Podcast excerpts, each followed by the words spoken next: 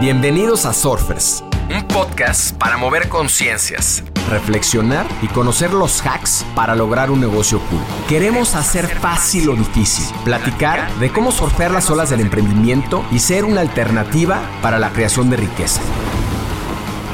Surfearemos este backside con invitados que se atrevan a tomar las olas retadoras, que nos ayuden a replantear la forma de emprender y apalancar la tecnología para ser más libres, plenos y felices.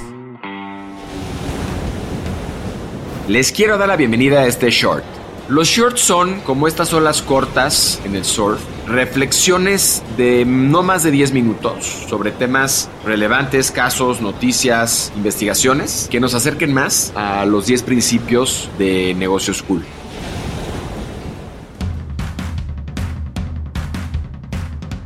En un artículo publicado por Rainer Strack, Susan Dirch y Alison Bailey, hablan de cómo aplicar la misma metodología con la que se define una estrategia de negocio y cómo se debería diseñar una estrategia de vida plena.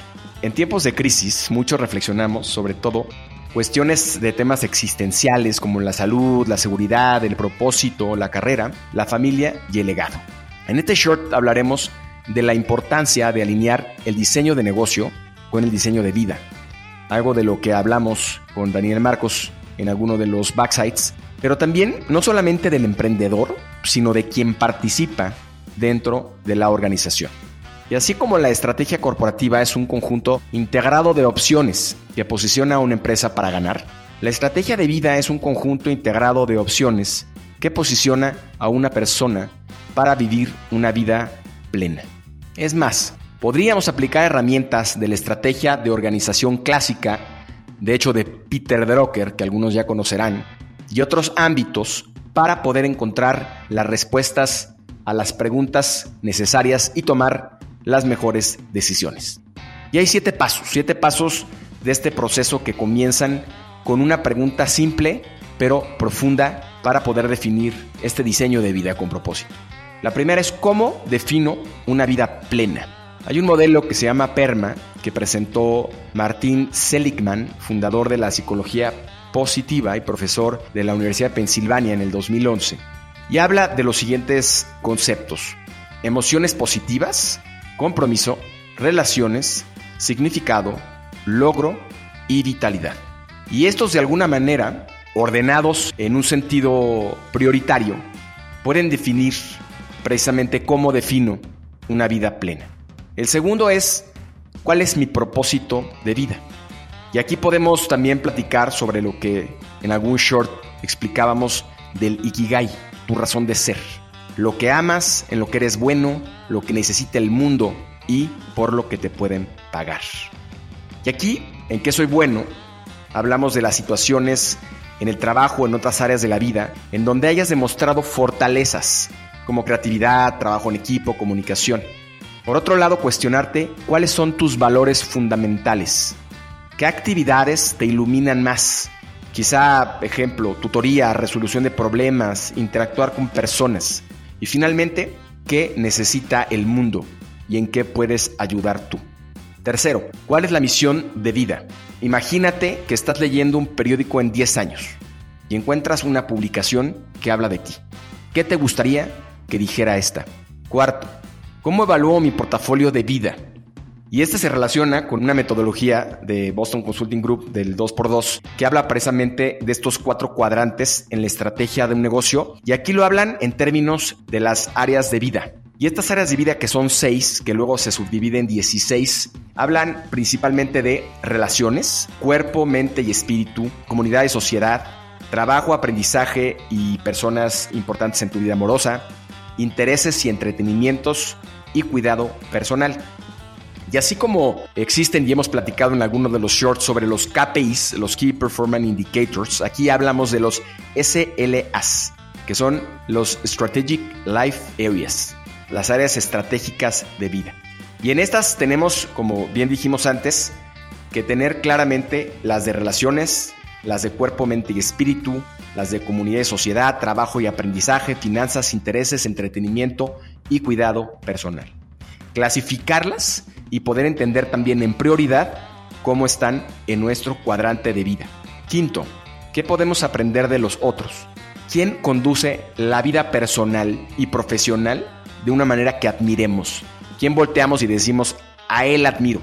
¿Y cómo entonces podemos tratar de aprender de él, de ella, de ellos? Pregúntense qué los hace admirables y qué decisiones tomarían si estuvieran en su lugar. Sexto, ¿qué puedo cambiar para lograr mi portafolio de vida? Este portafolio que ya definimos y que tiene que estar alineado con el propósito, ¿cómo podríamos transformarlo para que sí se alinee al mismo o a la visión de vida?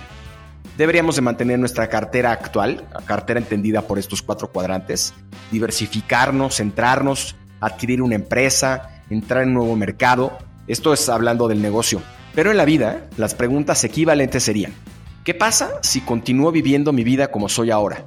¿Qué pasa si cambio mis prioridades? Y equipados con una definición de vida, de propósito, de visión, y calificadas las famosas SLUs y sus puntos de referencia, estarán listos para descubrir realmente cuál es el diseño de vida. Séptimo, ¿cómo puedo garantizar un cambio exitoso sostenible? Es decir, que se mantenga en el tiempo. Y esto no es tan fácil. Sabemos si hay pruebas, si hay estudios en donde hablan de que el 40% de los estadounidenses establecen propósitos cada año, cada enero de hecho. Pero los informes indican que más del 90% de estos no los cumplen. Muchas empresas, también hemos hablado de estos términos como Google, utilizan los OKRs, que son objetivos y resultados clave. Como dijimos en alguna definición de ese short, son enfocados, ambiciosos, orientados a resultados flexibles, mesurables y transparentes. Pero mucho del contexto de lo que habla esta metodología es cómo inviertes el tiempo en cada área importante de tu vida. Solamente tenemos 168 horas a la semana no más. Y esas horas tenemos que entender a qué le dedicamos tiempo y cuánto le dedicamos tiempo. Hacer una evaluación de cómo inviertes ese tiempo hoy.